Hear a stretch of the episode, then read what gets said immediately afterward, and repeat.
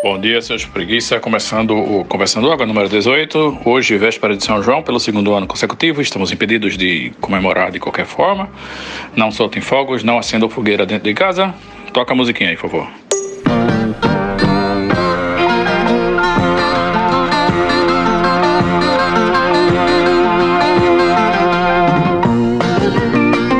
Conversando Água. Conversando Água. Conversando Água. Acho que está ficando chato começar os programas falando sobre Covid, então vamos só lembrar que na Copa América, dentre os participantes, já são 140 casos confirmados e mais um hospital nos Estados Unidos demitiu 58 pessoas essa semana dentre seus funcionários e médicos, enfermeiros, pessoal do apoio, porque são pessoas que não querem se vacinar, optaram por não se vacinar. Então, rua para eles. Se bem que alguns deles se demitiram porque não queriam trabalhar no hospital que exige vacinação, alegando que isso viola o direito de escolha da pessoa, ou coisa assim. Cansa, né? Chega, cansa. Eu chego a sentir uma pontada aqui no, no duodeno. Tá bom, então vamos trocar de assunto e trazer um assunto que já apareceu aqui, mas agora tivemos confirmações. A Olimpíada de Tóquio vai acontecer, vai ter público sim também, já está confirmado. E também será a primeira Olimpíada em que uma mulher trans vai competir pela delegação da Nova Zelândia e a modalidade esportiva vai ser o levantamento de peso. Não é? Esta mulher tem 43 anos e até os 35 viveu como homem, competiu no levantamento de peso, mas não teve muito sucesso contra outros homens é, e não conquistou nem classificação para competições internacionais. E agora, como mulher, está ganhando todos os prêmios importantes dessa modalidade esportiva, que é, é compete na Super Heavyweight, que é a mais foda de todas, aquela que tem que passar não sei quanto tempo erguendo não sei quantas toneladas é, na munheca, né? E é isso. Os médicos ouvidos disseram que realmente a vantagem física dessa atleta trans sobre as mulheres cis é, é, notável, principalmente porque ela só começou a transição depois dos 35 anos e viveu a puberdade como homem, tomando banho de testosterona internamente todo dia, né? Então, tem pessoas que estão um pouco revoltadas aí porque já consideram que a medalha na categoria Super Heavyweight vai para Nova Zelândia justamente porque tem uma competidora que tem uma capacidade física muito maior do que as mulheres que não são trans. O que só reforça a minha teoria de que a Olimpíada devia ser agora Olimpíadas da Anarquia e Olimpíada Mista. Homem contra mulher e cada atleta se prepara do jeito que tiver afim. Né? Eu acho que recordes muito mais interessantes seriam batidos, por exemplo. E é isso aí. Vamos colocar a nossa dica lá no site do Comitê Olímpico Internacional, por favor esse negócio é complicadíssimo, né? Porque realmente, eh, se a gente pensar em pessoas trans no esporte, né? A pessoa que nasce XX e, ou XY e elas têm, né, biologicamente uma força, uma estrutura muscular, uma estrutura corporal diferente. E isso gera muita discussão. A gente acho que pode ficar aqui a vida eternamente conversando sobre isso. É foda. Eu não gosto muito de opinar porque não tenho realmente assim um embasamento total, mas é, me parece muito estranho uma pessoa que faz um esporte de força, né? Que é trans e que a gente sabe que naturalmente pode ter uma força muito maior do que, do que as outras, né? Então é complicado julgar isso. É um assunto realmente complexo, mas eu vou só registrar aqui que eu fiquei me divertindo com as toneladas levantadas. Fiquei imaginando uma pessoa levantando uma tonelada. Apesar de que o nosso maracatu, obviamente, pesa uma tonelada sempre, né? Daí para cima. Mas o recorde é 472,5 quilos levantados por um iraniano, eu acho. Isso, o iraniano Hossein Rezazadeh. Uh, pelo menos até 2018, que foi o primeiro Google Search que apareceu para mim. Ó, oh, gente, é, seleção brasileira de vôlei vai para Tóquio com um atleta trans também, chamada Tiffany Abreu, 33 anos, e em 2012 começou a transição. Antes de 2012 jogava vôlei profissionalmente como Rodrigo Abreu. Não sabia disso não. Mas ela achava que ia ser a primeira atleta trans num, num, numa Olimpíada, mas aí chegou essa da Nova Zelândia do levantamento de peso e passou na frente. E, enfim, o Brasil perdeu esse posto aí já. Bom dia, podcasters. Então é isso aí.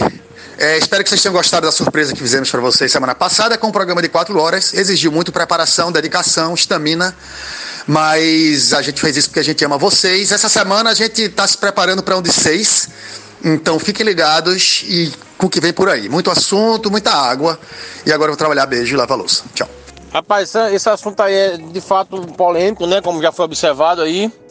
E eu vou até evitar comentar sobre ele. Mas como falou sem levantamento de peso, eu me lembrei de um episódio que aconteceu comigo há uns dois anos atrás. Eu tenho um vizinho meu aqui no prédio que ele é personal trainer. Aí ele me encontrou assim, uma, certa feita no, no, no pelado na caminhada. Ele fez: Ô Paulinho, vem cá. Por que tu não faz calistenia? Eu disse, que porra é essa calistenia, bicho? Ele fez, calistenia você malha com. Você o exercício com o peso do seu próprio corpo. E, porra, tu quer me fuder então, né, bicho? Com o peso do meu corpo. Porra. Ah, sim. Voltei só para dar minha opinião no assunto aí, que é polêmico e é interessante, mas como a Diana falou também, não, não, não li muito sobre ele ainda, não, não tenho informação suficiente, muito menos pensei muito sobre ele. Então, eu acho só ter a impressão que ela tem, que é uma. Talvez exista aí um, um problema realmente é, fisiológico só, simples. E que se é dividido por, por gênero, né? O, o, por sexo, sei lá, o, as modalidades, então a divisão continua existindo, né? Por mais hormônio que você tome. Então acho que tem que se, tem que se pensar sobre o assunto aí um pouco, porque a partir de agora talvez a gente veja certas discrepâncias, discre, é, diferenças fortes aí acontecendo e talvez isso seja um indicativo. Vamos ver? E é isso. Voltando para minhas atividades. Tchau, um beijo. Pelo 14 dia, a polícia continua perseguindo Lázaro e não consegue encontrá-lo. O bicho é danado de verdade. E os populares encontraram um sósia de Lázaro, sequestraram, deram uma camada de pau no cara, deixaram mole, quase morto, e aí então descobriram que não era Lázaro. Aí soltaram o cara na estrada, passou a polícia e levou. Né? Eu não sei se levou achando que era Lázaro, porque o cara era parecido, ou se levou, eu acho que levou para socorrer, né? Deve ter sido, espero que sim. Sim, a polícia identificou que não era ele e levou para socorrer. Puta que pariu, viu? Que merda. Olha o perigo aí do justiçamento, tá vendo? Que falamos na semana passada naquele episódio que é uma trilogia num episódio só. Tá vendo? O perigo é esse aí, esse tipo de coisa. E agora estou mais tranquilo porque eu já vi aqui as manchetes. Desde quarta-feira, não, desde a semana passada que as manchetes são. A polícia afirma que em poucas horas deve prender Lázaro. Então eu creio que essas poucas horas já devam estar passando, né? É, dependendo do planeta que ele tomou como referência para contar as horas, não passou nem uma hora da semana passada para cá, né? Bom dia, meus queridos. Boa semana para todos. Realmente essa questão do, de atleta trans nas Olimpíadas é uma coisa que é muito polêmica. Eu não sei se vocês lembram, não me lembro também qual é o ano, mas eu acho que era meado dos anos 90, acho que 96 e tal. O Brasil teve uma atleta de judô que chegaram a considerar ela homem pelo tamanho do clitóris dela. Em um exame médico, parece alguma coisa do tipo, é, identificaram que ela tinha um clitóris muito avantajado e por causa da força física e do porte físico dela realmente, não sei se ela tinha muita testosterona no corpo, mas foi muito foi comprovado que ela tinha estrutura masculina que ela não podia competir pelo feminino. Isso antes de se discutir participação de atleta trans e tal. Mas de fato é um assunto muito polêmico, porque principalmente em categoria esportiva que envolve força. Não que a maioria dos esportes tem muita técnica, mas esses de levantar peso realmente é uma explosão muscular muito grande. Dependendo da sua estrutura muscular, isso chega a ser uma vantagem ou uma desvantagem. Polêmicas, polêmicas. Só para complementar a informação que o Bruno trouxe, é, o nome dessa judoca é Edinancy Silva. De fato, rolou esse episódio com ela. Duvidaram aí da feminilidade da menina. Também não me lembro os detalhes, Bruno. Mas salvo melhor memória foi na Olimpíada de 2004 em Atenas. No caso de Tiffany, quando ela começou a jogar pela, pelo Campeonato Superliga de Vôlei Feminino aqui no Brasil, ela bateu vários recordes assim que chegou. Mas eu, eu não sei como é que estão os números agora. Eu acho que de uma maneira geral as coisas foram se acomodando assim, mas assim que ela chegou, ela bateu vários recordes, inclusive Bernardinho uma vez ficou puto porque ela fez vários pontos numa partida contra o time dele. Ele, ele disse: é foda um homem. E a leitura labial captou isso e te, gerou uma polêmica na época. Agora eu acredito que ela está jogando na Itália, mas a conferir. Agora, Paulinho, sobre o seu amigo que lhe deu o conselho de você fazer exercício com o peso do próprio corpo, é, a melhor forma de começar realmente um exercício é com o peso do próprio corpo. Até porque a gente já pesa pra caralho, independente do tamanho. A gente já tem uma carga muito maior do que, do que suporta. É, eu faço funcional já há muito tempo e é a melhor coisa que tem. Porque é você se equilibrar realmente com a carga que você tem. Não é sacanagem do seu amigo, não. Seu amigo tá certo. É a melhor coisa que tem. É uma parada dessa aí. É foda, às vezes você parar pra pensar nisso. Eu mesmo lá, a gente faz barra com. Eu levo, tenho que levantar 83 quilos no braço, que é o meu, né? Eu fico com inveja das menininhas mais leves, mas elas também não conseguem, não. É isso. Não, sacanagem não é do meu amigo, não. Sacanagem é do meu corpo, né? Que pesa pra caralho. Fazer calistenia com o meu corpo é foda. Se fosse pra levantar um adolescente aí de 18 até 20 anos, eu levanto, né? Faço marinheiro com ele tudo mais. Mas. É, o meu corpo é foda, pô. Muito pesado. Brincadeira. Você sabe que os policiais estão completamente perdidos quando eles começam a fazer correntes de oração pedindo para encontrar o, o, Lázaro, porque foi isso que eu acabei de ver agora numa reportagem, que eles acham que estão perto de pegar Lázaro, há poucas horas de pegar Lázaro, mas que eles não esquecem todo dia de darem as mãos e fazer uma corrente de oração para pedir ajuda. Tem que lembrar que na Bíblia Jesus ajudou Lázaro, né? Então aí vai que ele ajuda de novo. Os policiais estão no mato sem cachorro. Na verdade, eles estão no mato com cachorros, né? Os cachorros é que estão conseguindo ajudar em alguma coisa, aparentemente. O cachorro, inclusive, se feriu ontem, foi carregado por um dos policiais para ser cuidado, mas é isso. Vamos lá, vamos em frente. Ver se acha ou não acha esse cara. Eu tô achando que não vou achar, não, viu? Minha aposta é que esse cara vai sumir por um tempo aí no mapa. Se duvidar, esse cara tá até morto já e ninguém sabe ainda. Sabe aquelas histórias que o cara cai num buraco desse, tá lá dentro, não quer gritar socorro, tá tentando do jeito dele sair lá de dentro porque o cara acha que entende realmente vai conseguir sair daquilo. Caiu numa gruta dessa, quebrou o pé. Ou sei lá, caiu, bateu, quebrou um pescoço. Porque o cara sumiu mesmo. Pode ser que tenha até uma situação dessa de corpo desaparecido que fica um tempão e ninguém acha e depois no tempo encontra, tá ligado? Mas Cerejo, ele é Lázaro, velho. Se ele morrer, ele vai ressuscitar, porra. Esse é o problema. Eu acho que essa tiração de onda em relação aos policiais é responsável, em parte, por a raiva que os policiais estão do cara que está fugindo. Eles estão se sentindo ridicularizados, eles estão se sentindo acuados, e isso é o que provoca essa vontade, isso aumenta a vontade deles de bater no, no acusado, né? Porque eles são eles não são treinados para situações assim, de serem confrontados com a própria ineficiência. Vocês viram a indenização de Faustão para sair da Globo? 40 milhões de reais. Minha gente, o cara vai ganhar uma mega cena para sair da Globo. Oh, vida boa. Agora, eu pergunto para vocês, o que vocês fariam se vocês fossem demitidos da Globo e recebessem de indenização 40 mil, milhões de reais? Vocês iam se preocupar com o programa, audiência, meta para bater, trabalhar dia de domingo? Claro que eu não ia fazer nada disso. Ô, oh, Faustão. Essa história de, de, de Lázaro fugindo da polícia aí me fez lembrar de uma piada bem antiga, onde fez um concurso, fizeram um concurso para ver as polícias mais eficientes e o concurso era soltar um coelhinho na, na floresta e a polícia que pegasse, né? Mais rapidamente ganhava. E quem ganhou foi a polícia carioca, que voltou daquela veraneio, né? Rapidamente, abriu a mala, jogaram um porco no chão e o porco gritando: Eu sou um coelho, eu sou um coelho. Rapaz, 40 milhões de reais, Moura. Porra. Eu queria uma rede só para ficar me balançando e uma piscina. Mas com água não, com suco de cajá, bem geladinho. Eu ficar mergulhando nela e tomando ao mesmo tempo bebendo suco de cajá bem geladinho. Olha, mas um negócio que aconteceu de verdade, eu acho que anteontem, foi que é, vários policiais que estão na operação aí de Caça Lázaro foram repreendidos pelo comando da operação porque os caras são policiais influencers e ficavam fazendo stories no Instagram com enquetes tipo Lázaro tem pacto com o demônio, sim ou não? Ou mostrando armas ou até mostrando onde eles estavam e qual seria o plano e como é que ia entrar na mata e até onde iam, não sei o que, revelando outras coisas assim, sabe?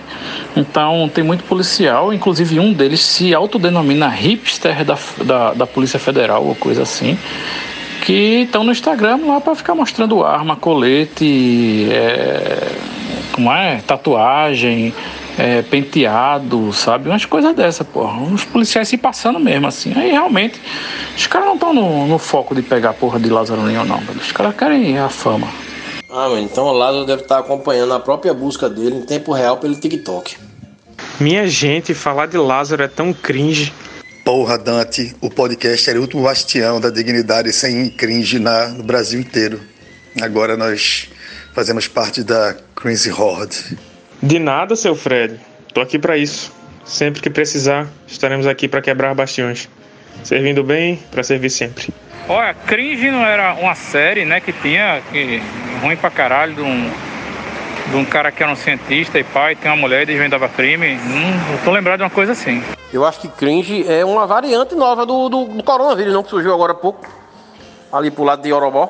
Aproveitando que nosso podcast é atemporal, né? Nós temos três timelines rodando. Eu queria fazer aqui um bolão. Será que daqui a uma semana, quando esse episódio for ao ar, as pessoas ainda vão estar se perguntando aí o que é cringe? Eu vou começar de agora. O que, que é cringe? Will, eu espero que daqui a uma semana, quando esse podcast for ao ar, ninguém mais no Brasil esteja falando cringe, porque esse meme já devia estar morto e enterrado umas duas semanas.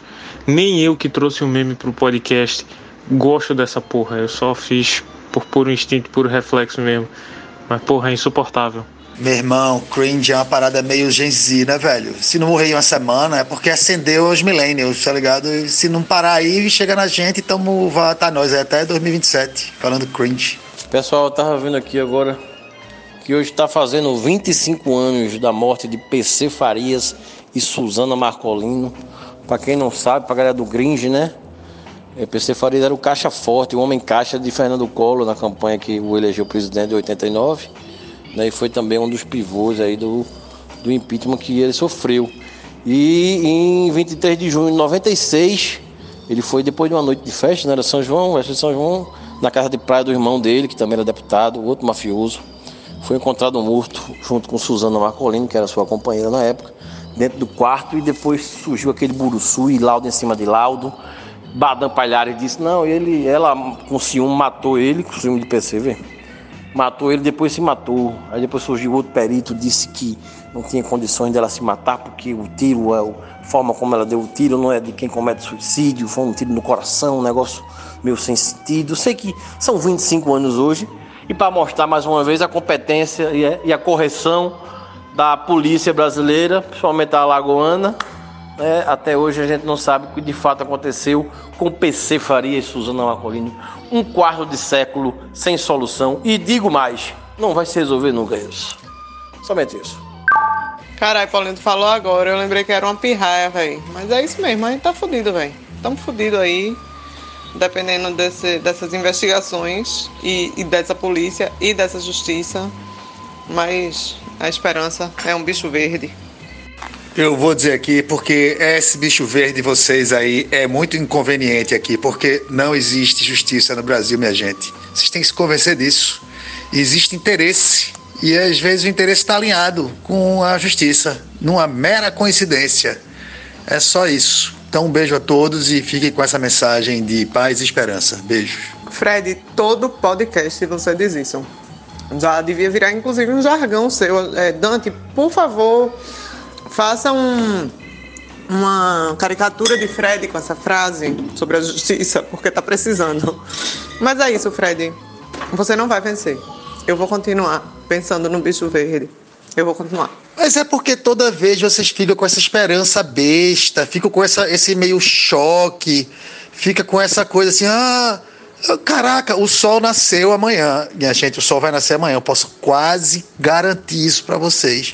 E posso quase garantir que vai continuar dando merda na, nas, nos interesses no Brasil em relação à justiça. Então, assim, fico falando, mas acho que tem que falar mesmo, porque as pessoas têm que aprender, porque a primeira coisa da cura é a realização, é, é perceber. Pelo, pelo susto de vocês, pelo espanto, normalmente que eu vejo, é como se vocês não tivessem notado ainda isso. Então, nem o primeiro passo foi dado ainda. Quando a gente notar que realmente a justiça é algo que inexiste no Brasil enquanto conceito, talvez a gente esteja apto a dar o primeiro passo, que é partir para resolver esse problema. Porque a gente ainda não sabe que existe problema, quer dizer, vocês, né? Eu sei. Então é isso. E continuarei falando todo o podcast. Outra coisa que eu acho que eu deveria falar também é esculhambar astrologia, homeopatia, né? Porque a gente está vendo aí a pseudociência basicamente, quase que literalmente destruindo o mundo e tem neguinho passando pano ainda para pseudociência. Né? E aí eu devia falar, acho que eu vou entrar, já vai ser minha introdução. Eu começo falando que não tem justiça, escolhendo astrologia, homeopatia, pseudociência, e sei lá, manda alguém tomar no cu, sabe é? Aí pronto, já é minha introdução no podcast. A gente podia cada um, inclusive, ter uma introdução, acho que podia ser legal, que tal? Fred, fica tranquilo, o sol vai nascer amanhã. Mercúrio retrógrado já saiu, agora a lua tá em câncer e aí os, os chakras vão se abrir para você. Fica tranquilo. Fred, acalme o seu coraçãozinho. Homeopatia é uma residência médica com duração de dois anos médica do curso de medicina. Para a pessoa ser homeopata, ele precisa ser formado em medicina. Se tranquilize, vá, meu amor, viu? Beijo. Fred, você já tomou suas bolinhas hoje? Eu tô achando que você tá alterado. Tem que receitar para Fred água com açúcar, que também é homeopatia. Não é não? Garapa não é homeopatia não? É, né? Com toda certeza absoluta, água com açúcar é homeopatia. Só porque eu sou escorpião na fábula do escorpião e do sapo e não consigo parar de praticar algo que me faz inerentemente mal, eu devo dizer que astrologia e homeopatia são cringe. Mas falar mal de homeopatia e de astrologia também é cringe. Tá vendo? Vovó me dava isso aí e nem fez esses dois anos de residência que, que tu falasse aí, Moura. Isso é para mim é exercício ilegal da profissão, exercício legal, é. E eu quero deixar aqui registrado, apesar do, do, do meu alcoolismo e da minha dicção complicada nesse momento, de que nós, arianos, não acreditamos em horóscopo também, Fred. Tamo junto. Eu acho que eu vou chegar só para acrescentar mais na briga e dizer que Fred não sabe de porra nenhuma e que daqui a pouco eu passo na casa dele para levar ele na casa da homeopatia Mário Marques. Lembra disso? é, eu adorava. Casa da homeopatia Mário Marques. Diana Moura, aka Wiki Moura, campeã de Master, jornalista, pessoa inteligente em geral, começa a passar pano em homeopatia. Acredita que água tem memória. É o fim do mundo, minha gente. Quando as pessoas vão ficando velhas, elas vão perdendo a noção. Por isso que a geração Z tá louca aí com os boomers, porra. É por causa disso. Não que a geração Z tenha noção do que esteja fazendo também na vida. Mas, porra, realmente Grande dia hoje, quer dizer, grande dia no sentido inverso. Adeus, Moura. Tu foi, tu era, tu fostes. Fica a pergunta, Fred é cringe ou não, Dante? E a Marino chora, Pasternak chora. Talvez eles estejam errados em relação a, a isolamento, a máscara também, não é? Eu acho que cringe é, são esses dois que ficam aí falando besteira no Twitter. Essa é a coisa bonita sobre isso tudo. Todos somos cringe. Fred, o que é que Amarino tem a ver com homeopatia? Me explica, pelo amor de Deus. Tanto ele quanto a Pasternak esculhambaram extensa e profundamente a homeopatia, de forma muito mais lúcida e muito mais educada do que eu sou capaz de fazer. É isso que eles têm a ver que é que isso tem a ver com a Covid? Me explica, meu amorzinho do coração. O povo que toma homeopatia não acredita em Covid, não é? Me ajude aí, vá, que eu não estou entendendo. Eu acho que a leitura da conversa que tá ruim, entendeu? Tem que ouvir os áudios de novo, porque agora até explicar que cu de pato não é gaveta vai ser um cu de boi do caralho. Na verdade, ninguém tá falando em Covid, né? A gente tá falando em homeopatia e, e em astrologia, né? Mas se quiser falar de Covid, eu vou dizer qual é o problema, porque rolou esse assunto tangencialmente, só para dar um, uma explicação, é o seguinte. É, enquanto a gente começar a passar, continuar a passar pano em pseudociência, a gente vai permitir as pessoas acharem que não podem usar máscara, não precisam usar máscara. Porque o que, é que a ciência sabe? Porque a ciência explicitamente diz que não funciona a homeopatia e diz também que astrologia é negócio de doido. Então, assim, e, vamos dizer aqui agora representando as pessoas que a gente tanto gosta na ciência que estão educando a gente, o Yamarindo e a Pasternak, né? Porque que entraram no bolo por causa disso. Então, eles estão aí se descabelando para tentar fazer com que as pessoas isolem e usem máscara, sigam as recomendações da ciência. E eles também se descabelam, que eu já vi algumas vezes, thread deles, para que as pessoas parem de aceitar a pseudociência como um todo, é, representada aqui na homeopatia e na astrologia, mas com tantas outras, né? Porque não dá para você querer é, é, escolher, né? Fica difícil quando você escolhe o que é que você quer aceitar. Ah, a ciência é importante, mas os cientistas não sabem de tudo, então você é homeopata. Não, você tem que ter um, um, um, uma, visão coesa do que é a coisa. Entendeu? Porque senão é isso aí, a gente fica nesse mundo que a gente está agora, onde as pessoas é, elas não conseguem compreender o que é realmente a ciência, elas não respeitam a ciência, porque elas foram nascidas, ensinadas a não respeitar a ciência, a, a ignorar pensamento crítico, a ensinar, ignorar raciocínio lógico. Então é isso, o áudio tá ficando grande pra caralho. Então vou parar abruptamente aqui. Beijo. Ed, veja, eu concordo com você, sua argumentação está brilhante. O que eu estou dizendo para você é que tem cientistas, e aí eu preciso de provas que eles são pseudocientistas. Eu conheço cientistas que acreditam na homeopatia, tanto que é uma residência médica, é o que eu estou lhe dizendo. Para você ser homeopata, você tem que ser formado em medicina e cursar uma residência médica de dois anos. Como eu não detenho nenhuma informação a respeito da homeopatia, como ela é, do que ela é feita, eu não vou, eu também não vou atrás, mas você vai me dizer, eu não vou desdenhar da homeopatia sem conhecer, porque eu estaria fazendo pseudociência ou pseudocrítica científica do mesmo jeito. Não tenho informação para discorrer seriamente sobre o assunto. Olha, não consegui ouvir quase nada hoje, mas estou entrando aqui para corrigir Diana Moura. Para se tornar um homeopata, a pessoa não precisa ter se formado em medicina. Na verdade, precisa ter se formado em porra nenhuma. E pode fazer aulas online, EAD, o diabo. Tem, o que mais tem é cursos de homeopatia com início imediato na internet. E é isso, assim, qualquer pessoa pode ser, não tem nenhum vínculo com medicina de forma alguma e obviamente também não precisa de nenhuma licença para praticar. Simples assim.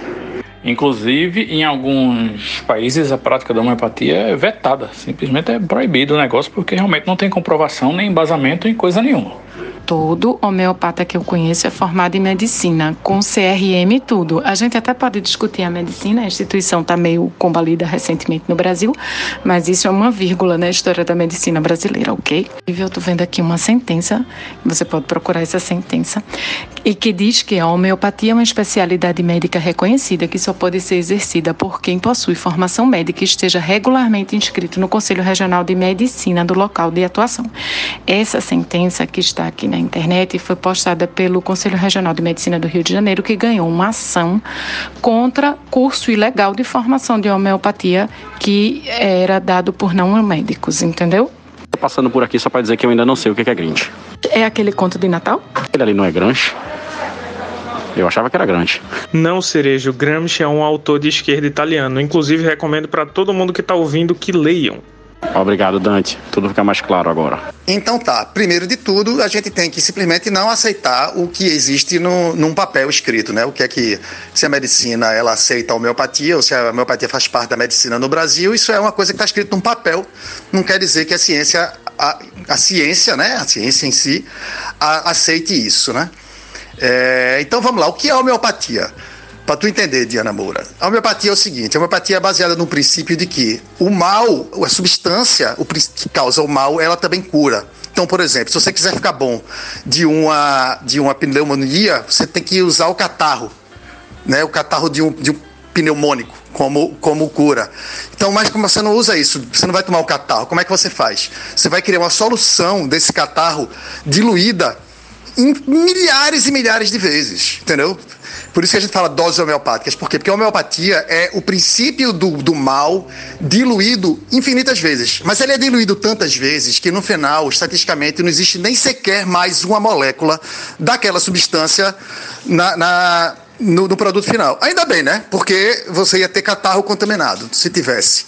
Então, na verdade, a homeopatia não passa de água pura, entendeu? Água destilada.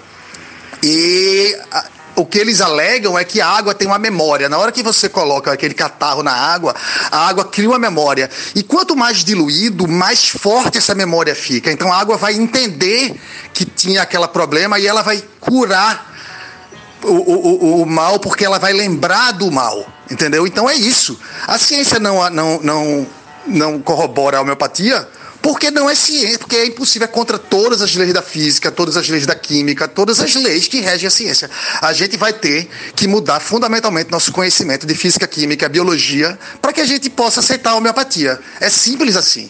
Está escrito no negócio e aceitam, a gente, pelo amor de Deus, né? A gente não vai usar aqui o, o, o status quo brasileiro das nossas instituições como nada, pelo amor de Jesus Cristo, né? A gente está vendo aí Lula era para estar tá preso se não fosse isso. Né? Então, pelo amor de Deus. Então é isso. É muito simples. É, é, eu entendo que você não, não, não, não, não, não entendia o que era, mas, porra, antes de ficar defendendo essas maluquices, dá uma olhada rapidinha, procura saber só o que é, porque é foda, porque eu discuti com gente que veio discutir comigo que a homeopatia era erva. E aí o cara passou a noite perdendo tempo com esse filho da puta, tá ligado? Então, é isso. Por isso que a homeopatia não funciona, porque é uma coisa talvez pior do que a astrologia.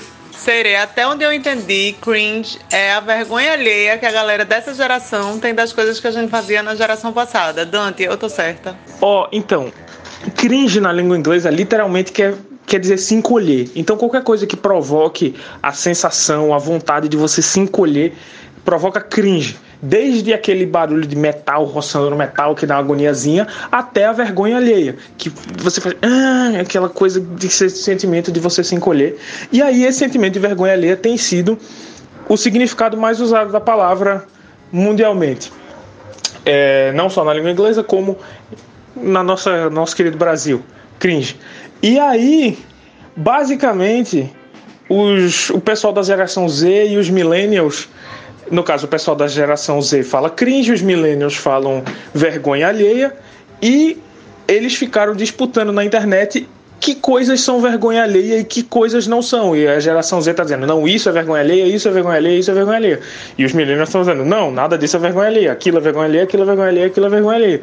E aí começou essa rixa geracional chata pra caralho. Até porque eu não tô idade, não tá nem de uma nem na outra, então eu só vejo as bombas passando por cima de mim, de um lado pro outro, do outro pro um lado. E eu fico tipo, gente, parem. E o fato de eu ter explicado isso para você é cringe. E é mais cringe ainda porque a gente tá gravando isso no dia 23 de junho e essa porra só vai sair daqui a uma semana, no dia 30. Então esse papo vai tá velho pra cacete. Caralho, nunca pensei que ia ficar tão feliz em ser boomer, né, velho? Agora que a Gen Z começou a, a, pensar por si próprio e aí agora tá esculhambando os milênios, então eles que lutem, né, velho? Que feliz isso. Fred, ainda falando sobre a homeopatia, eu acho que você deve ter sido um cara que sofreu bastante quando você morou em São Luís do Maranhão, porque ali é a terra de maiores macumbeiros homeopáticos que eu já conheço na minha vida. Tudo ali se curava pelo menos com algum chazinho, com algum não sei o quê, com alguma erva de alguma coisa. Catuaba então era remédio para tudo. Eu acho que você ficou revoltado com a homeopatia depois que você passou esse tempo em São Luís do Maranhão. Fala a verdade. Para quem quiser saber mais sobre como funciona a homeopatia, dá uma sacada no vídeo do Atala Yamarino no canal Nerdologia. O vídeo é como funciona a homeopatia. Vai no Google Busca, tu vai achar. É um vídeo que é de 7 minutinhos. E aí tá explicando bem direitinho o que é homeopatia e ele até dá uma passada em várias outras coisas. Eu acho que é extremamente importante todo mundo assistir esse vídeo para poder entender o que é que vocês estão falando, porque eu vejo que muita gente fala sem nem saber o que raio está falando. Então, ver como é importante é, perceber o que é realmente a pseudociência e como ela funciona. E eu não sei se ele vai chegar falando desse vídeo, mas como isso prejudica realmente a percepção da, da das coisas reais da ciência, como a gente está vendo agora, usar máscara, distanciamento e, e vai minando realmente a, a, o teu entendimento e o teu respeito para a lógica, a crítica, entendeu? Então, dá uma sacada nesse vídeo. Peraí, Gringe já resolveu o que é, que é a variante do corona. Boomer, vem de boomerang, é isso? São as pessoas que iam nascer e não nasceram. Elas estão no limbo, é isso? Não entendi nada sobre boomer, geração X ou Y ou millennials. É por isso que eu, eu prefiro me intitular como velho. Velho é muito melhor. Eu prefiro me intitular como jovem gasto, que é melhor do que velho. Mas é velho também, né? Já eu me intitulo como velho em treinamento. Tá ligado que tem gente que já nasce idoso, né, Dante? É verdade. Isso acabou não acontecendo comigo, então estou aprendendo ao longo do caminho. Quem disse a você que não aconteceu? A gente sente, né? A gente sabe quando acontece. Pessoal, hoje é véspera de feriado, tá com cara de sexta, então vou já dar uma dica que tem tudo a ver com o que aconteceu hoje. É o documentário Gringo, The Dangerous Life of John McAfee, que tem no Netflix e conta a história do camarada lá pioneiro aí na indústria dos antivírus, o próprio John McAfee, que tinha um antivírus chamado McAfee, que todo mundo tinha no Windows, e que esse cara ficou muito rico e virou o coroa mais crazy porra louca da face da terra, né? Doido por armas, mulheres, menores de idade e fugiu para um país chamado Belize, na América Central, onde não existe lei e ele podia fazer o que quisesse.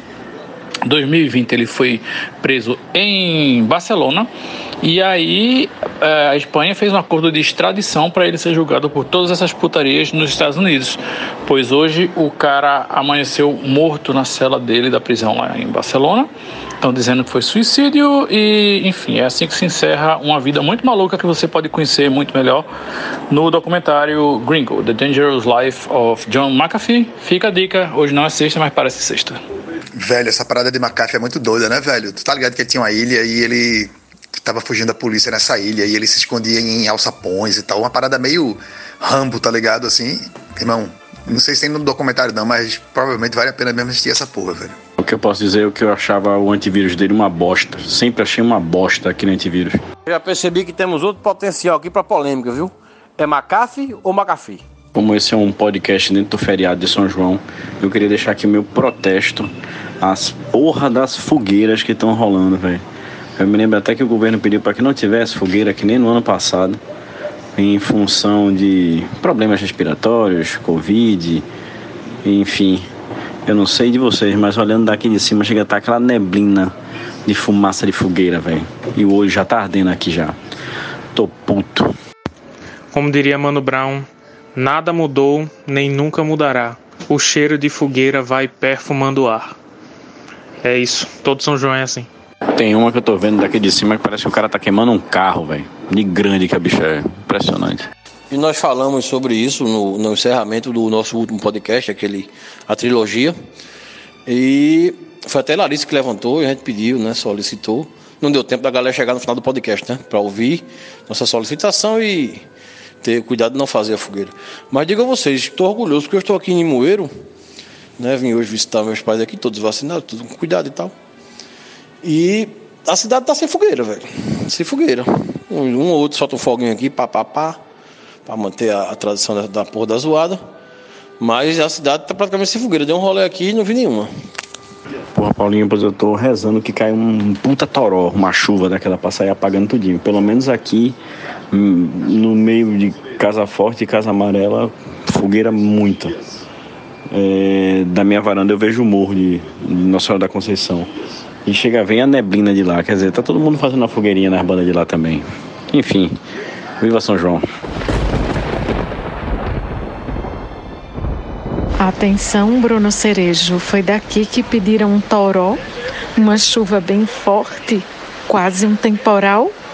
Muito cuidado com aquilo que desejas. Feliz pra caralho eu tô. Chega, eu fui fechar a janela aqui na maior felicidade. Apaga tudo que é fogueira agora nessa porra. Eu acho que nosso amigo Cerejo deveria enviar o currículo vital dele para quem? Para o cacete que cobra coral. E eu acho que se Deus existisse de verdade, ia chover gasolina nessa porra. Sério, tô contigo. Comemorei também a chuva que deu. Puta que pariu, velho. Aqui em casa ficou um cheiro de fumaça da porra, mas meu desespero maior era pensar que essas pessoas estão juntas fazendo fogueira, muito barulho de fogos, ou seja, as pessoas estão juntas soltando fogos, fazendo fogueira, justamente no momento em que está tendo uma queda de número e estava dando né, uma, uma acalmada no coração. Meu irmão, velho, meu irmão. Em tempo, queda de número aqui em Pernambuco, né? Porque no Brasil hoje batemos o recorde de quantidade de pessoas diagnosticadas com coronavírus. O recorde. Bom dia, começando água. Quero começar em São João com uma frase dizendo que todo tempo que tiver para mim é pouco para eu dançar com meu benzinho numa sala de reboco. É saudade de dançar numa sala de reboco. Ou então no chão batido de terra. Passava, que às vezes era lama, né? Que é São João, chovendo. Passava a noite todinha. Quando não chovia, levantando uma poeira da gota serena, chegava em casa com as catotas tudo preta. Ah, era bom demais. Uma outra coisa que eu quero avisar para vocês é não me peçam para pedir chuva não, viu? Porque quando eu peço chuva é para se fuder. Tá o toró para se lascar. Eu vou aproveitar aqui o gancho de nosso amigo Cerejo, que declamou esses versos belíssimos, para também fazer uma pequena declamação de, um, de uma letra de forró que eu acho maravilhosa. E fala assim: é o chinelo, é o chinelo dela, é o chinelo, é o chinelo dela. A sola do chinelo dela é que é danado para chiar. Essa é maravilhosa, Paulinho. É, a minha predileta de todos os tempos é Foi numa noite igual a esta que tu me deste o teu coração. O céu estava todo em festa, pois era noite de São João. Havia balões no ar, shot, baião no salão. E no terreiro, o teu olhar que incendiou meu coração. Música aí que Diana Meira cantou. Eu toquei no teclado no final do nosso episódio de 4 horas, que está no ar desde a semana passada, se você está ouvindo esse episódio agora, juntamente com Eu Quero Me Trafar no Pé de Coco e o hino dos Cerolas e também o, o clássico Balança o Saco. Eu fosse vocês, assistiria o episódio de 4 horas até o final, porque tem uma apresentação especial. Ó, minha gente, vocês viram a história do cara que foi engolido por uma baleia? O cara estava pescando lagosta, estava com um equipamento de mergulho e cilindro e o caralho, e, enfim, passou a baleia e levou o cara dentro da boca. Só que a experiência não foi completa, o cara não fez o trajeto completo e, e não saiu pelo fiofó da baleia, pelo contrário, a baleia não conseguiu engolir e cuspiu o cara de volta, mas ele passou uns 40 segundos dentro da boca da baleia, boca fechada, no escuro. Eu vi, pô, e o pior é que já é o segundo cara que é pitucado por uma baleia, porque acho que um ano atrás teve uma coisa parecida, acho que menos de um ano atrás, não sei se vocês viram. Eu não sei que tipo de baleia era, isso muda de baleia para baleia, mas uma curiosidade sobre baleias é que as baleias grandes, tipo a baleia azul, que comem crio, camarãozinho pequenininho, justamente por comerem presas muito pequenas, não precisam ter uma garganta muito grande. Então, o, o tamanho da garganta da baleia azul e dos, dos parentes próximos da baleia azul, né, que são os baleiões que comem crio, a, são muito pequenas, as gargantas são muito pequenas, tamanho menor que uma cabeça humana. Então, se você por algum acaso for pego por uma baleia na boca da baleia, você não precisa se preocupar em ser engolido pela baleia, porque você não vai passar pela garganta dela. Elas não conseguem passar nem metade de um ser humano por dentro da garganta delas. Então, fica aí. Não se preocupe. Fred, olha, tu tá errado aí. Não foi o segundo, não. Eu me lembro de muito mais pessoas que foram engolidas por baleia. Eu lembro de Gepeto, Pinóquio, na sequência, e lembro também de Jonas, da Bíblia, né? Assim, e olha que eu tô lembrando agora, assim, rapidamente, viu? Se eu me esforçar, é capaz de vir mais gente aí. Obviamente, isso não se aplica para baleias que comem presas grandes, tipo a orca. Beleza que a orca é mais um golfinho grande do que uma baleia, mas enfim, como a orca, a cachalote e tal, baleias comem presas grandes, têm gargantas para engolir presas grandes. Então, se você for pego na boca de uma baleia predadora de presas maiorzinhas, aí deu azar. Ah, a baleia foi a jubarte. Eu não sei se essa come coisa pequena e tem a garganta pequena também, mas foi, eu sei que foi uma, uma jubarte que fica ali na costa da, da cidadezinha onde o cara estava mergulhando, é, caçando lagosta, na Nova Inglaterra, ali perto de Massachusetts, nos Estados Unidos. Que jubarte é filtradora de crio mesmo o cara não ia passar, não. Agora é verdade, porra, tem Gepeto, né? Tem Jonas. E essa galera morou dentro da baleia, né? Ainda tem isso. Eu acho que se você for engolido realmente, tem essa esperança ainda de você montar uma pequena casinha lá dentro e ficar algumas semanas. Parece que rola. Meu irmão, Gepeto na baleia é o maior plot hole das histórias infantis, porque depois de todas as aventuras de Pinóquio, dele ter ido pra porra do circo, de ter virado é, porco, não, jumento, né? E tal, não sei o que, o cara cai no mar, a baleia engole e ele acha Gepeto dentro. Assim, tipo, tem esse arco aí de Gepeto que ninguém sabe como é que aconteceu, mas que o reencontro é dentro da baleia. Gepeto, inclusive, acendeu uma fogueira dentro da baleia para fazer a baleia espirrar e eles saírem pelo respirador da baleia que fica em cima.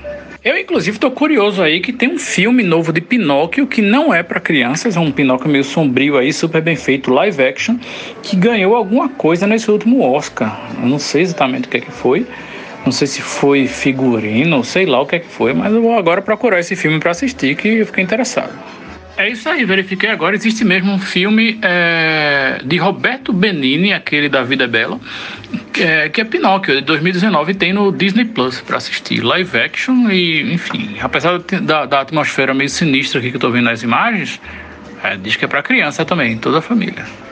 Eu tava inclusive locadora de bairro, procurando os filmes, né, para dar umas baixadas aí e tal.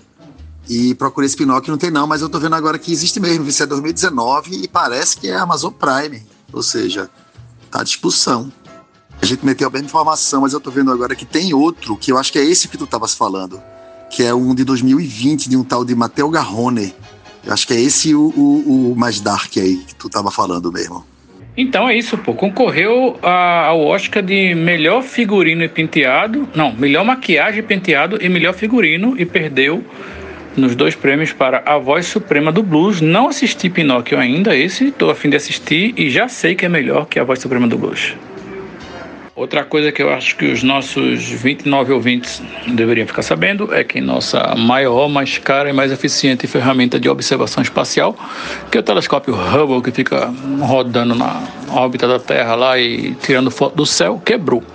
Né? Deu pau lá, travou já tentaram resetar e não conseguiram, e parece que o problema é na memória E aí, para trocar a memória, tem que ir lá no espaço, abrir o telescópio e trocar, né? Apenas isso. Enquanto isso, o bagulho está lá sem funcionar, rodando.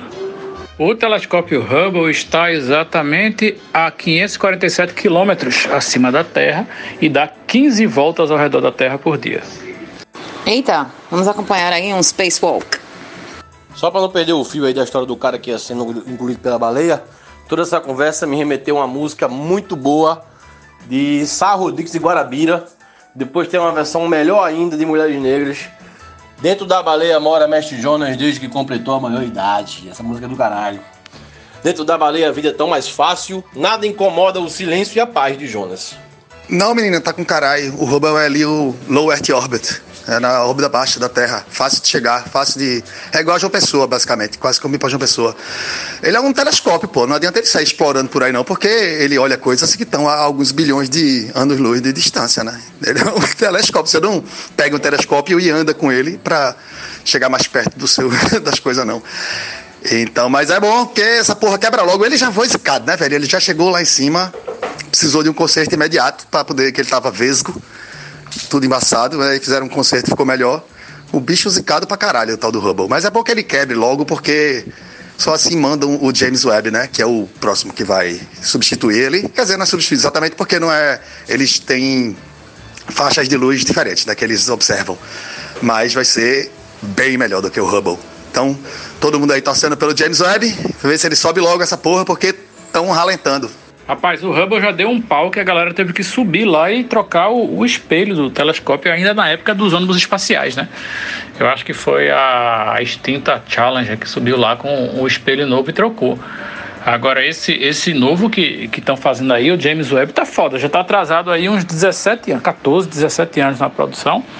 E ele vai ter que subir até o meio do próximo ano, senão perde a porra da janela. E aí não consegue chegar no lugar que ele tem que ficar estacionado que não é na órbita da Terra, é na casa do caralho depois da Lua.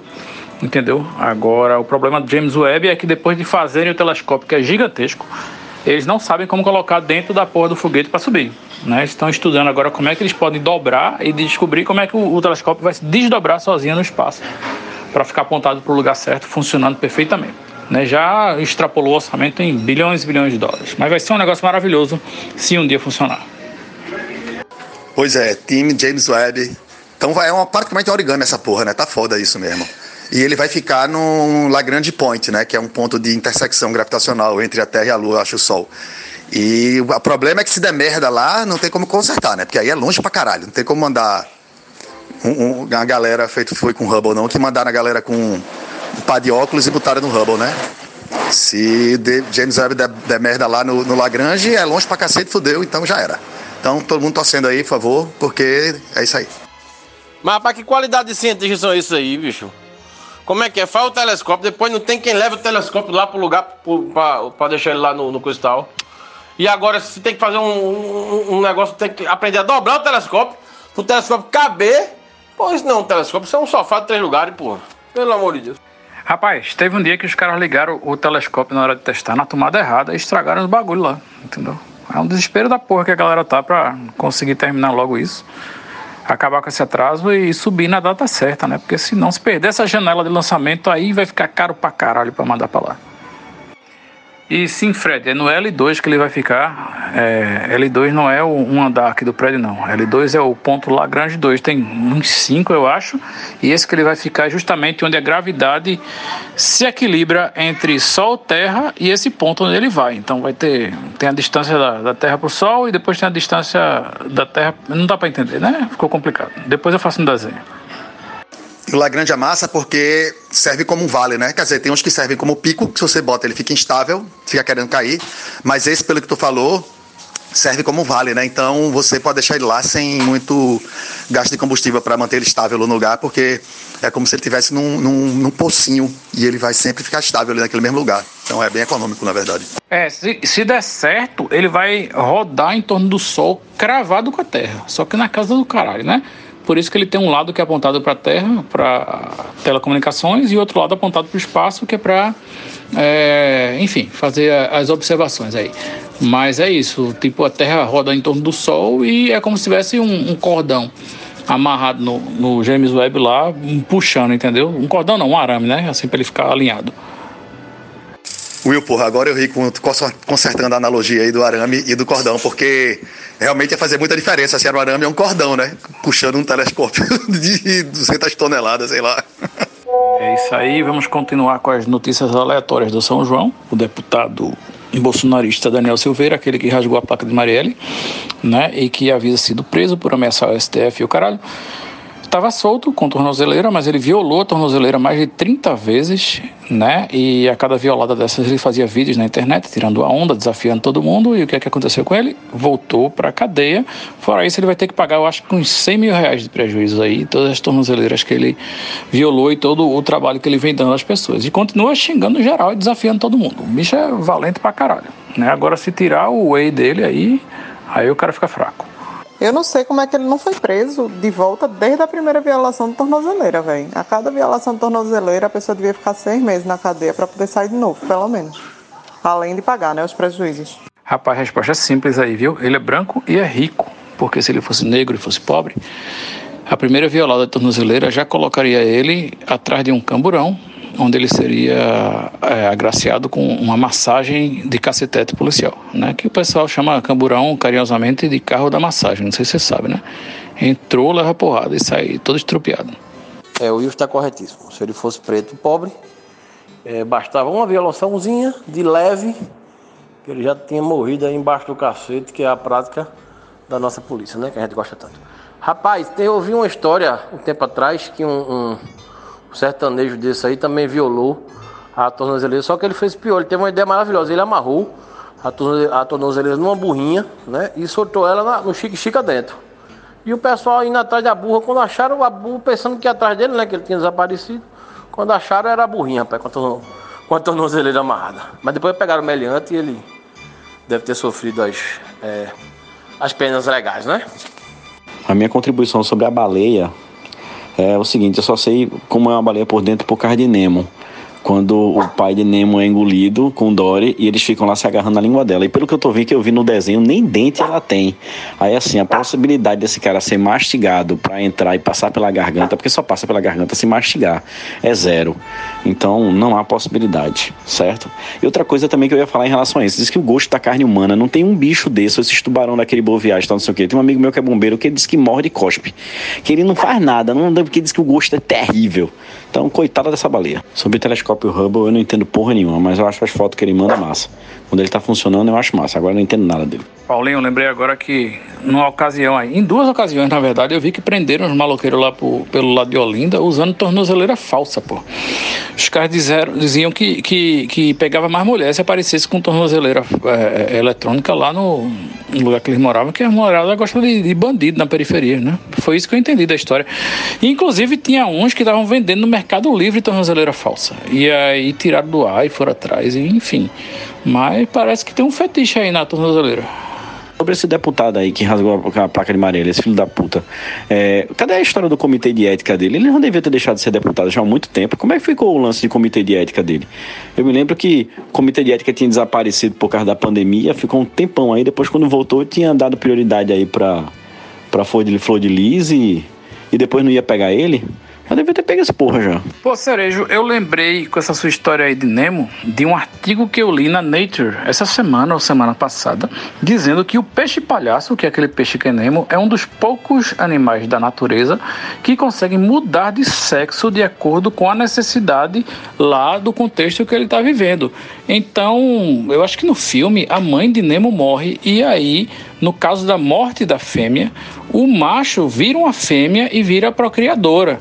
Então, assim, esse artigo destrói completamente o argumento de Nemo e, e, e o peixe palhaço é isso aí. Eu acho que tem, tem umas salamandras que fazem isso também, que, que na ausência de, de macho, as fêmeas viram macho, ou o contrário, para dar uma equilibrada aí no grupo deles e a procriação poder continuar rolando solta, eles não serem extintos. Mas é verdade isso aí. O filme já não faz mais sentido nenhum procurando Nemo. Esse é uma parte do plot de Jurassic Park, né? Nature finds a way. Ah, sim, por causa do DNA da Gia lá, né? Que eles usam só pra, pra ter fêmea, mas aí o, a, o DNA faz com que alguém vire macho e comece a fecundar e der ovo pra todo lado, dinossauro matando todo mundo, é isso? Buchitos, salgadinho pernambucano para pessoas pernambucanas. Bom para tomar café e bom para tomar cachaça. Pensou em salgadinhos? Pensou em buchitos. Prove o novo sabor cabidela com sachê de sangue. Buchitos. Em tempo, é impossível destruir o argumento de Nemo, que é um filme do caralho. Vamos para a próxima pauta. Bom dia, seus preguiças. Sexta-feira vamos começar o dia com um recadinho do ouvinte. Vamos ouvir o ouvinte aí que mandou seu recado pelo t.me barra William Paiva Oficial. Bom dia, boa tarde, boa noite. Tô, tô...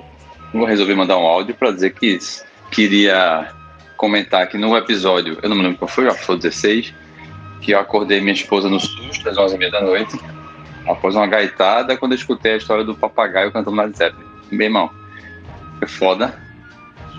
E foda ainda foi explicar para ela, naquele medo que ela acordou, susto, perguntando o que foi, eu não, papagaio cantando na Zeppelin, enfim. A explicação foi pior, ela achou que eu tava com, sei lá, infecção urinária, delirando. Foi do caralho. E por fim, acho que para contribuir um pouco, se falou no episódio anterior, 17, sobre apelidos. E eu tenho uma história sobre uma história que é que fala dessa questão da, da o aprendizado com o tempo, o aperfeiçoamento dos dos apelidos, né? Quer dizer, o apelido ele nasce de um jeito, mas ele vai se aperfeiçoando ao longo da vida, né?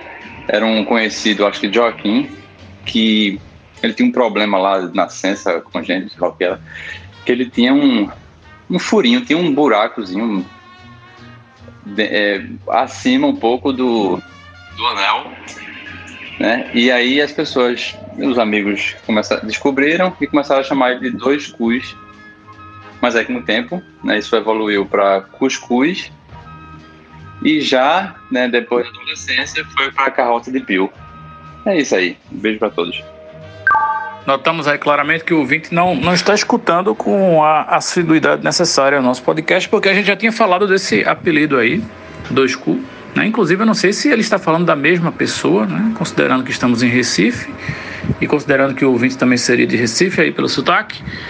Eu acho que estamos falando do mesmo cidadão, né? Já é a segunda vez que mencionamos o cara por causa desse apelido maravilhoso. Obrigado ao ouvinte aí pelo comentário e também adoro o papagaio que canta Led Zeppelin. Olha, o dia vai ser cheio, então deixa eu soltar logo a minha dica aqui. Minha dica é a série This Is Pop, que é uma série que está no Netflix com, sei lá, sete episódios, eu acho. E cada episódio trata de uma grande revolução na música pop e fala com os artistas que participaram dessa revolução ou que causaram essa revolução na música pop. Né? O episódio 1 é com a banda, a boy band Boys to Men, que foi a que disparou o movimento boy band aí e que causou o surgimento de NSYNC e de Backstreet Boys e coisas parecidas. O segundo episódio é sobre o autotune, aquele efeito maravilhoso de voz que também causou o surgimento de um monte de, de, de cantor e cantora que usam esse efeito. Né? O terceiro é sobre a influência sueca é, sobre o pop da, da, da, Suécia, começando com o ABBA e terminando lá por volta do Ace of Base, ali nos anos 90, final dos anos 90. O quarto é sobre música country. O, o quinto é sobre pop britânico, Oasis e coisas afins, Blur, aquela briga e tal. É, o sexto é, sobre, é muito legal o sexto, a ascensão dos festivais, Glastonbury e, e, coisas parecidas. E o sete é. Eu não assisti ainda, né? Quer dizer, o oito. São oito também.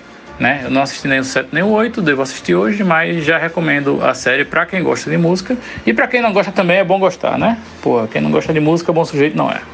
É possível que em Recife tenha alguém além de dois cus. Será que tem mais alguém na cidade que tenha dois cus? Porque se for, pelo amor de Deus, está fazendo parte de realmente de uma mutação recifense. Pessoas com dois cus. Vamos, vamos analisar. O nome da anomalia que se apresenta como um furo em cima do furico é ânus imperfurado, não é? E é relativamente comum, acontece numa frequência aí de uma a cada 1.500 pessoas em algumas regiões e tem regiões que é uma a cada 5 mil pessoas, não entendi isso. Mas é, enfim, parece que pode ser que em Recife tenha mais de uma pessoa com essa anomalia e que o apelido caiba para as duas pessoas. Inclusive, para mim, a primeira versão não era nem dois cus, era dois cu, no singular mesmo. dois cu. A pergunta que fica é: quem tem dois cus faz muita merda? Gente, essa semana eu conversei por telefone com meu amigo Júnior Black, José Wilson. E dentre vários assuntos, eu contei para ele envaidecido que estava participando aqui desse podcast com eu, Paive, com essas figuras impolutas que fazem parte aqui do Conversando Água. E Júnior me lembrou que trabalhou com o Will, participou de um, de um curta de animação que o Will fez com o Léo D, eu acho, há muitos anos atrás, chamado O Jumento Santo e a Cidade que se acabou antes de começar. Ele me falou desse curta e eu, curiosidade, procurei e achei no YouTube o nome do jumento santo é Limoeiro, que me deixou ainda mais feliz, porque é a cidade onde eu nasci e onde eu estou nesse exato momento. Então eu revi esse curta, é um curta de 12 minutos de animação, bem legal, bem bonitinho, né? Bem charmoso, muito divertido. Mostrei até para Raul e para Laura, meus, minhas crianças, eles adoraram. Então a minha dica de hoje é essa puxação de saco o nosso mestre de cerimônia, o Paiva, o curso de animação chamado O Jumento Santo e a Cidade que se acabou antes de começar. Assistam! Gente, minha indicação pode até estar um pouco datada, mas eu vou é, revisitar, que é Assistam Soul, que foi o filme que ganhou o Oscar de melhor animação, que está no Disney Plus. E é, também foi indicada melhor som melhor trilha sonora. Mas é uma coisa linda de se ver. Não, não, não precisa ser criança. É para quem gosta de música, é absolutamente arretado. E não só isso, é, é divertido, é leve. E é, é aquela coisa assim, meio lição de vida, sabe? Despretensiosamente. Talvez não tão despretensiosamente assim, mas é lindo. É lindo, é diversão garantida, é arretada, é engraçado. Assistam. Eita, o Jumento Santo, lindo, lindo, lindo, maravilhoso. Antes de assistirem Sol, assistam ao Jumento Santo, que inclusive, se não me falha a memória, também é um filme premiado, uma animação premiada. Léo D e William P. É e é lindo, gente, porque tem a cara da gente, é uma coisa meio armorial, assim, e é divertido. Ai, é lindo, lindo, que boa lembrança, Paulinho. E com a voz de Black, né? Do caralho. Vou embarcar na indicação de Paulinho, porque aí ficam três indicações: a de Paulinho, a de Cecília e a minha para o Jumento Santo. Lembrei agora, é muito linda essa animação. Vou até procurar para assistir de novo e mostrar para a Estelinha. Ela vai adorar saber que foi tio Will e tio Léo que fizeram. Beijo! Poxa, gente, muito obrigado aí pelas palavras gentis. Transmitirei a Leonardo também aí. Todo esse carinho pelo Jumento Santo.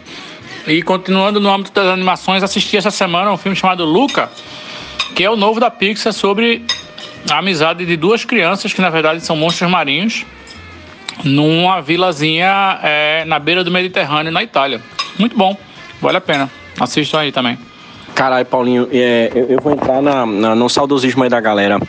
Esse filme do Jumento Santo era muito massa. Eu também vou botar pro meu pirraia aqui para assistir também nesse final de semana. E assim, é, é uma fase muito boa da vida da gente que, graças a Deus, é, eu sou um cara muito agraciado por amigos muito criativos em todos os setores da cultura. Sabe? Assim, fica aqui minha babação de ovo também para William, para Léo Day, para Cecília também, para Diana Meira, para todos que estão aqui inteligentíssimos também, mas outros os amigos que fazem parte desse grupo de amigos. Eu sou muito feliz porque a gente viveu é, gerações de criatividade, de música, de filme, de viver essas coisas assim. E esse filme é muito interessante, esse período que ele foi feito, numa situação onde a gente estava num, numa efervescência criativa muito grande. Que lembrança do caralho. Fiquei feliz. Essa indicação que o Will deu também, o Luca, meu irmão Chico já assistiu acho que umas quatro vezes. Priscila assistiu ontem aqui em casa também, eu também assisti. Ele é lindo demais esse filme.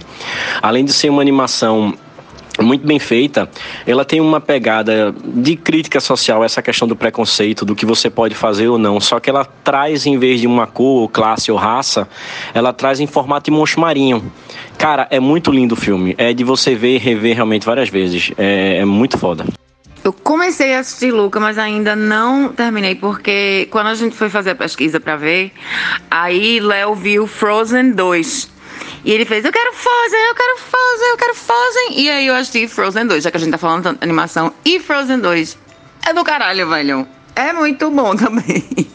Então já gosta dessa indicação, já livra também de eu ter que indicar alguma coisa própria, tem que pensar sobre isso. Então vai lá, Jumento Santo também, tá indicado aí por mim, para manter essa unanimidade quase. E é isso. E sobre o, o, o 2Q, porra, isso é, uma, é, um exemplo clássico de evolução convergente de apelidos. É, é isso que acontece quando você tem uma mesma solução para uma mesma necessidade. É isso aí. Frozen é massa. Olaf é uma das coisas mais fantásticas que a animação já criou. É uma personalidade fora do comum também. Agora eu vou para minha indicação. A minha indicação da semana foi um filme que eu assisti ontem com Priscila. Despretensiosamente, a gente dando uma zapeada aqui no Netflix, tá no Netflix, chamado Banho de Vida. É um filme francês, é uma comédia, na verdade, com aquele sarcasmo europeu francês fantástico, é, que envolve um grupo de pessoas que têm seus problemas, suas depressões e tal, mas que são unidas por uma coisa muito inesperada que é uma equipe de nado sincronizado masculino. E é muito massa porque são várias personalidades e vários problemas narrados em formatos de pílulas jogados dentro do filme que vão dar numa, numa sequência de uma resolução de uma coisa só. É um filme bonito, é emocionante, é engraçadíssimo e com aquele humor negro que o europeu tem que, que é muito massa. Viu? Fica aí a dica. Banho de vida.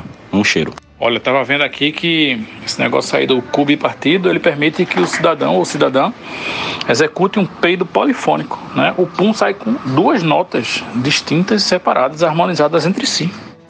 Confesso, eu assisti Frozen 2 com Estela no cinema e é incrível. Apesar do primeiro ser mais chicletinho, de ter as musiquinhas, as coisinhas e etc. Eles conseguiram tirar um roteiro que eu não imaginei que eles iam conseguir tirar do Furico. E meu irmão, velho, é muito boa. A, a, o enredo, a, a história é muito boa, né? Muito perfeito e tudo se linka de uma forma muito incrível. Eu amei Frozen 2 também. Se esse roteiro saiu do Furico, saiu de uma pessoa que tem dois cu, então são dois roteiros. Então quer dizer que a pessoa que tem dois cus consegue tirar um roteiro mais criativo do Furico, porque tem dois Furicos para tirar. Será isso? É, entendi. É por isso que tem Frozen 2, entendeu? Foi Frozen 1 de um Furico e Frozen 2 do outro. Tá bom, tá certo, ok. E saíram ao mesmo tempo, polifonicamente. Por isso que estão tão amarradinhos. Imagine como não deve ser o cara que escreveu o roteiro de Toy Story, né? Que tem quatro filmes. É, Toy Story eu vou discordar. Eu já, já tem roteiro demais aí para muito. para pouco furico já. Mas o cara pode ter metido uma body modification aí, body mod, e ter furado mais três furicos. E aí ele consegue fazer os roteiros, imagina, quadrifônicos. Puta merda. Vamos então agora com a pauta um pouco mais séria, porque nem só de furico vive a nossa sexta-feira. É, eu tava lendo agora que um dos efeitos da pandemia lá nos Estados Unidos, que já estava sendo inclusive previsto por alguns especialistas, é a falta de mão de obra em alguns setores do mercado. O que aconteceu é que muita gente descobriu que consegue se virar sem ter patrão ou trabalhar de casa e, enfim, Uh, e não precisa mais de emprego formal. E aí uma junta de, de empresários foi reclamar lá com Joe Biden, o presidente, dizendo que estava com dificuldade de encontrar mão de obra para seus respectivos negócios e a resposta de Joe Biden foi: Ué, é só você pagar mais a eles, ofereça mais dinheiro que no instante vai aparecer gente. E eu achei justa e inteligente a resposta. E agora sobre tecnologia, é um update recente no iOS, né, que é o sistema operacional que roda em iPhones e iPads, é, pela primeira vez, é, o, o, cada programa que roda pergunta ao usuário se ele deixa que o programa rastreie suas atividades e mandem os dados, mesmo que anonimamente, para é, essas redes como Facebook, Google e o que seja, né? Porque é disso que essas redes vivem. E depois de um mês rodando esse novo update aí nos aparelhos da Apple, apenas 4% dos usuários concordaram em compartilhar seus dados com esses gigantes, as big techs, né? E está causando um problema. Tipo, o Facebook está intrigado com a Apple agora porque o negócio do Facebook é coleta de dados E eles já estão reclamando, dizendo aí que vão retaliar. A Apple talvez até tirem o aplicativo dos, aplica do, do, do, dos celulares da Apple, porque simplesmente agora o usuário escolhe, entendeu? Aparece, é um negócio incrível. Assim, eu nunca tinha visto isso antes. Você, depois do update, você abre o programa e ele diz: você permite que esse programa rastreie suas atividades. Você pode, inclusive, olhar as atividades lá que ele está rastreando. E eu simplesmente respondo não para a porra toda. E eu comecei a deixar de, de receber anúncios sugeridos. É um negócio fantástico. Assim, eu acho que todo celular devia ter esse tipo de coisa, né? E foda-se esse pessoal que vive de coletar dados para ganhar dinheiro. Mas calma, você deixa de receber anúncio sugerido ou você deixa de receber anúncio específico aos seus gostos, de coisa que tu navegou? Porque o algoritmo de mostrar anúncio vai existir de qualquer forma dentro do aplicativo do Facebook, por exemplo. Ele só não vai saber especificamente o que te mostrar, ele vai pegar lá uma coisa genérica e mandar para tu, já que se não tiver dado suficiente para adivinhar o que tu quer ouvir. Entende não o que tu quer ver? Seria um efeito semelhante ao que a gente já falou aqui uma vez de navegar no YouTube sem estar logado na conta, deixar ele adivinhar o, o, que o brasileiro médio quer ver. Ou seja, é uma experiência incrivelmente pior. É melhor deixar os dados lá, velho, porque, pelo amor de Jesus Cristo. Tô com o Joe Biden aí, viu? E eu tenho, vivi exemplos muito parecidos com isso nos meus, meus períodos de empreendedorismo. É, tive que brigar por muito funcionário para ficar na empresa, ou então até mesmo para valorizá-lo como profissional e, e, querer que ele ficasse na empresa, pagar mais mesmo. Não é nem mais, era o que o cara merecia, na verdade, pela competência que ele tinha e pelo valor que ele tinha de mercado realmente. Tô com o Joe aí. Não, mas o negócio era o seguinte: é, você antigamente estava pesquisando na internet sobre, sei lá, vibrador.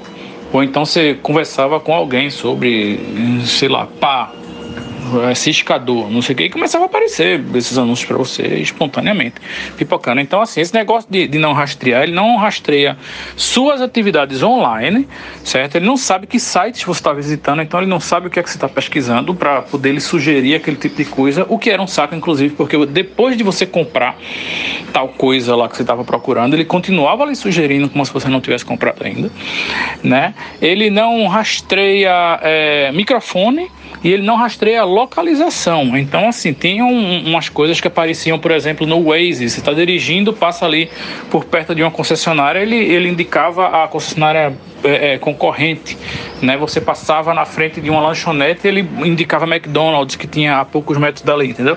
Essas coisas param de, de, de aparecer para você e já de cara, entendeu? Vai aparecer anúncio, sei lá, genérico, não sei, mas ele, ele não é mais personalizado. Pelo menos para mim já está funcionando dessa forma. E não funciona somente com Facebook e Google, não, com qualquer coisa que possa é, é, é rastrear seus dados, tipo jogo, é, sei lá, enfim, é um negócio maravilhoso. Não, sim, eu tô ligado. Eu tô falando que tem dois componentes aí. Relação à privacidade, 100%, ok, massa, maravilhoso. Você não tá dando teus dados para ninguém.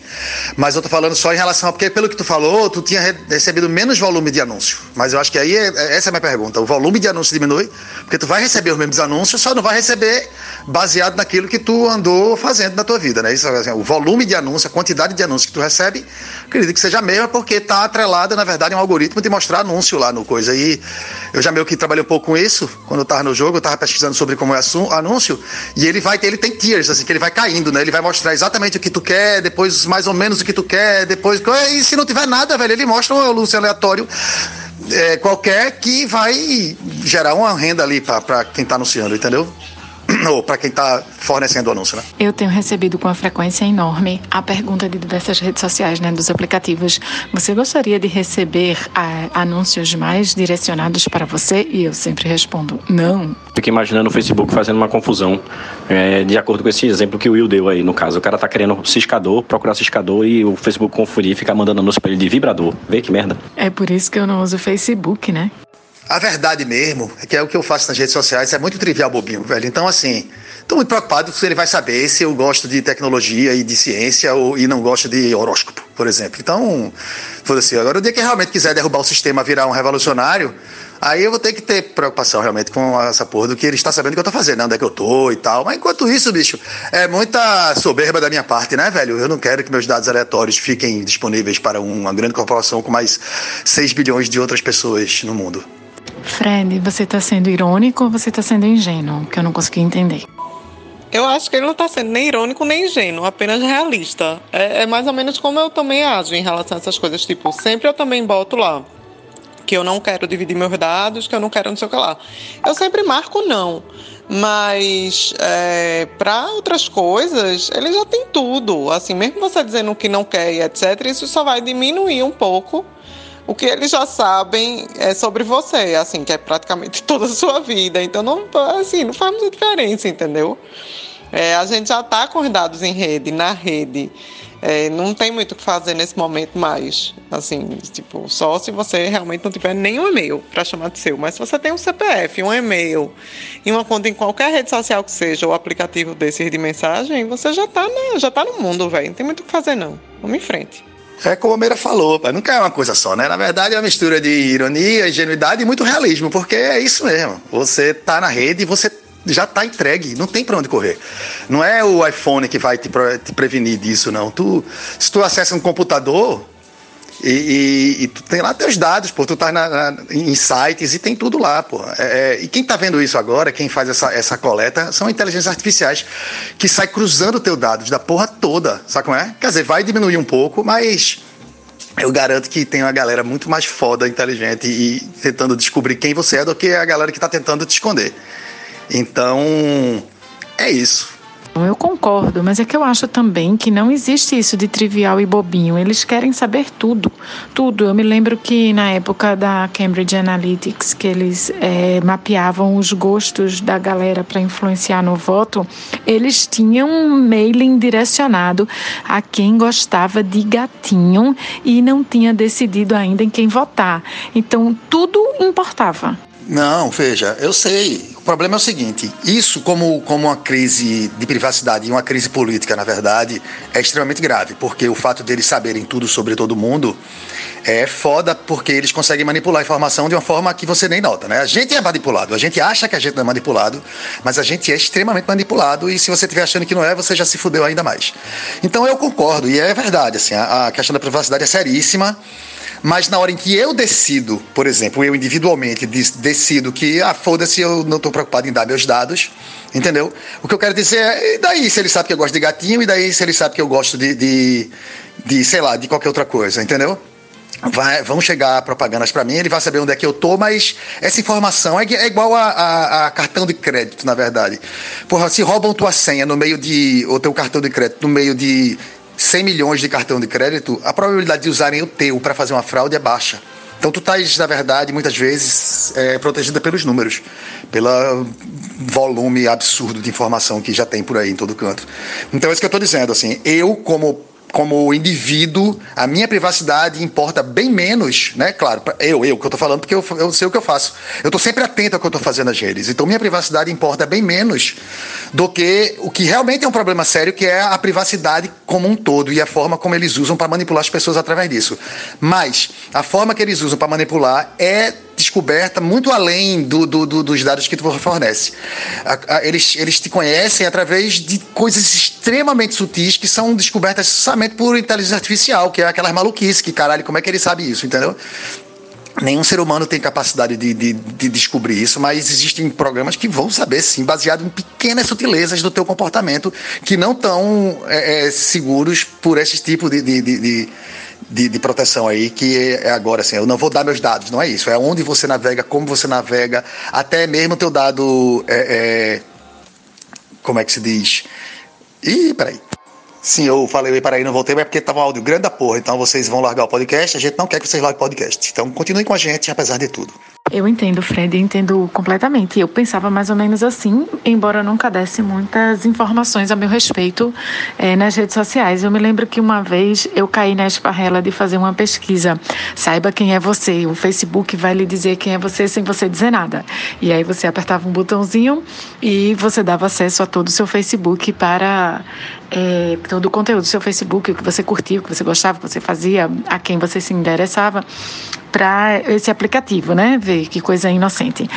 E aí, mas eu já não dava nada. E aí o Facebook disse que eu era um homem branco por volta dos 60 anos que gostava de rock e, e sei lá o quê. E de fato, era o meu comportamento do Facebook na época, o que eu curtia, o que eu assistia era rock e eu gostava de futebol e eu era, se eu não me engano, um homem branco inglês ou americano. Então, tipo, o Facebook não sabia nada sobre mim mas naquele momento eu dei todo acesso, eu liberei tudo para um aplicativo. Isso é um erro gravíssimo. Tipo, nunca mais eu fiz. Também nunca mais eu usei Facebook, assim. Essa história já tem uns 10 anos e faz uns 10, eu acho, desde 2014 que eu não uso Facebook regularmente. Então, é verdade, tem isso mesmo, porque, na verdade, ele, já existe um certo limite né, na legislação sobre o tipo de informação que eles podem coletar sobre você, que é muita já, né? Mas ainda assim, você, eles têm que avisar e você tem que oferecer de alguma forma, né? Fornecer isso de alguma forma. Mas o que eu fico assombrado é a capacidade que as pessoas têm de fornecer isso é, espontaneamente nesses aplicativos e nessa coisa. E aí é muita ingenuidade. Realmente, esse é um problema seríssimo. Quando tem, sempre que tem. E aí acontece essas coisas. Aconteceu aquele de ficar velho, de, de, de uh, mostrar a foto tua mais velha. Escândalo da porra. E esses testes também, e aconteceu isso, todo mundo ficou horrorizado, escandalizado. Rapaz, quando deu seis meses, estava todo mundo fazendo os testes de novo, e eu fazia, meu Deus do céu, velho, as pessoas são incapazes de aprender nada. Então, realmente, nesse caso, é um problema maior. Mas é, é, é realmente. Não, não, não, é, tem que realmente ter esse alerta mesmo. E a questão da privacidade é foda. E cada pouquinho, de pouquinho adianta. E a gente acho que está progredindo bastante com isso, né? Tem leis agora já bem interessantes né, para preservar a, a privacidade. A Apple tá vindo aí com dois pés mesmo na caixa dos peitos da galera, e isso é interessante. Eu acho que tem que ser louvado esse, esse tipo de, de, coisa, apesar de que eu fico meio preocupado quando a empresa tenta te proteger das outras empresas, né? Empresa como a Apple, que é praticamente um, um, um governo fascista, né? Então, mas é o que temos. Agora mais um momento, você sabia? Você sabia que dentre as 10 seleções que estão jogando a Copa América, não que alguém se importe, mas o Brasil é a única que não usa o número 24 nas camisas e as razões são justamente as que vocês estão pensando. 24 é o número do viado no jogo do bicho, que é comumente associado a um xingamento homofóbico e os jogadores não querem passar por esse tipo de coisa e acham que é um constrangimento. E como a Comebol também não tem nenhuma regra que determine que todos os números têm que ser usados em sequência ou coisa parecida, a seleção pula o 24. Eu vi isso, mas como eu não tô dando plateia mais a seleção brasileira, nem a Comebol, nem a Copa América, então eu não me recuso a comentar. Pois eu quero dizer para vocês que, enquanto isso, essa semana tivemos o primeiro jogador da Liga de Futebol Americano a se declarar gay publicamente. Ele fez um videozinho na frente da casa dele dizendo que era homossexual e esperando que no futuro outros atletas não tenham que passar por isso, que seja uma coisa natural ser gay e jogar futebol americano nos Estados Unidos. Foda, enquanto uns vêm conquistando espaços como jogador de futebol americano, a gente ainda vem vendo coisa ridícula como o número 24 na camisa e tendo que suportar de ver uma notícia hoje que um travesti foi queimado vivo no cais da alfândega. Acho que foi de ontem para hoje essa notícia. É, eu vi nas redes sociais de Carol Vergolino que, graças a Deus, representa muito bem essa cidade e está lá dando todo o apoio para essa, essa pessoa que foi novamente justiçada, maltratada e o Brasil segue forte aí, matando mais travesti do que qualquer outro país no mundo é uma bosta. Só corrigindo que eu falei um travesti é uma travesti, certo? Para não haver nenhum termo errado, beleza? Um cheiro. Sim, sério, eu vi ontem de noite, vi hoje de manhã também a notícia que graças a Deus ela tá viva. Espero que seja bem acolhida e que o universo conspire para que essas pessoas possam simplesmente ser, né? Que todos nós possamos ser quem nós somos a gente é muito privilegiado, né? A gente não passa por isso e, e enfim, é foda pensar que o mundo mas eu estou tentando, eu estou fazendo minha parte, estou ensinando para as minhas filhas que todo mundo pode ser o que quiser, que cada um é o que quer e que a gente pode, né, um dia aspirar por isso, essa liberdade. O Tribunal Superior Eleitoral está é, autorizando a aquisição de 176 mil urnas eletrônicas para as próximas eleições e elas não têm opção para voto impresso. Eu acho que isso foi uma afronta ao presidente Jair Bolsonaro e vamos ver como é que ele vai reagir. O Tribunal Superior Eleitoral é esperto e não vai gastar mais dinheiro com uma máquina que tenha suporte a voto impresso, simplesmente porque eles devem acreditar que não vai ter eleição. Se Bolsonaro não cair daqui até lá, não vai ter eleição, galera. Então, se assim, eles tinham que fazer essa compra, tinham que gastar esse dinheiro, disseram, ah, vamos comprar mais baratinha mesmo aqui. A gente não vai usar mesmo, né? Pra quê? E mesmo que tenha eleição, se ele não cair, jamais que outra pessoa vai ser eleita que não ele, né? Porque ele já deu recado, já está mais do que dito aí, falta só registrar em cartório que não vai rolar de outra pessoa ser eleita se não for ele. Então, pode até ter eleição, que não vai adiantar nada, né? É isso mesmo, concordo com vocês, viu? Já deixou claro que se perder, não vai sair. Se tiver eleição, né? Claro, se tiver eleição e se ele perder, não vai entregar o cargo facilmente. Isso aí já disse. Disse inclusive que a eleição que ele ganhou foi fraudada, né? Sem nenhum fundamento, disse isso. Quanto mais uma que ele perder. Então, pode preparar que a gente vai pra luta armada. Já preparei meu badoca aqui, estou com sangue nos olhos. Ele não sair, eu vou lá arrancar ele pelas orelhas. Pior que a orelha de burro é mais fácil pegar, porque é grandinha, aí tem mais, tem mais apoio para segurar e puxar com jeito. Véi, eu sou medrosa pra caralho, assim, na base. Então eu vou atrás de vocês, assim. Quando vocês forem, eu vou e vou gritando, vou jogando pedra, mas eu vou atrás, porque eu sou medrosa, sou muito medrosa, velho. Mas se todo mundo for, eu vou também. É isso aí, acabou o programa. Tchau. Até a próxima, pessoal com a sexta-feira explosiva da CPI da Covid. A semana terminou bem, terminou tranquila, terminou feliz para os que gostam de justiça. Esperamos que ela se faça. Um abraço. Queria aproveitar aqui que a gente está encerrando o programa e pedir desculpas pelo programa da semana passada. Ficou um pouco longo, aí, né? Umas quatro horas mais ou menos de duração. A gente promete que não vai fazer mais isso. Próxima vez que o programa ficar longo, a gente faz logo com seis horas. Opa, encerramento assíncrono é comigo mesmo, porque eu posso participar, não tem que estar sóbrio nem nada, então é isso aí. Eu só queria dizer que eu não tenho como prometer programa menor do que quatro horas, porque a gente é arredio e responsável mesmo, e é isso aí. Vão com calma e se cuidem. Beijo para todos. Podcast de quatro horas são feitos por pessoas corajosas, pessoas de quem coragem fazem podcast de quatro horas de duração.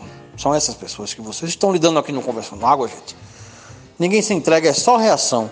Em terra de saci, calça jeans, dá para dois. E a pessoa é para o que a pessoa nasce. Buchitos!